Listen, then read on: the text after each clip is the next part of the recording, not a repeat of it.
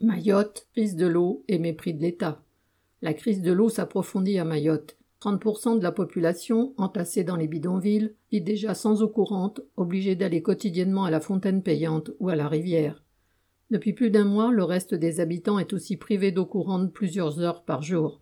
Cela va encore empirer. À partir du 4 septembre, l'eau sera coupée deux jours sur trois, voire cinq jours sur sept dans certaines communes. Alors que c'est la rentrée des classes et que les écoles sont aussi concernées par ces coupures, le rectorat a annoncé pour seule mesure qu'il fournirait une gourde à chaque enfant. Reste à savoir où ils pourront la remplir.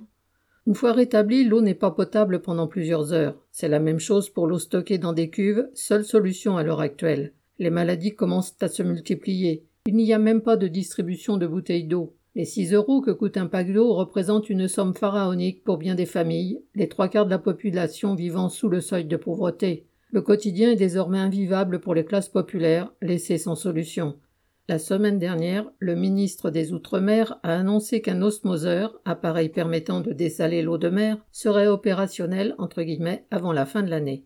Non seulement la production attendue est très faible au vu des besoins, mais les travailleurs de l'île ont l'habitude de ces promesses dans l'air. Ainsi, l'usine de dessalement existante ne produit qu'un quart du volume promis lors de sa rénovation en 2018, car les analyses préalables d'eau de mer n'avaient pas été effectuées correctement.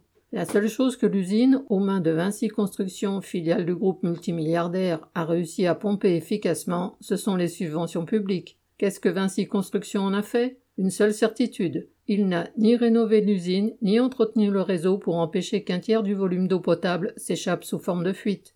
Les investissements n'ont jamais été suffisants pour répondre véritablement aux besoins en eau de l'île. Par contre, l'État trouve de l'argent pour financer l'opération de répression Wambushu qui s'en prend aux plus pauvres en détruisant leurs logements. Et pas question que les policiers venus faire la chasse à l'homme aient soif.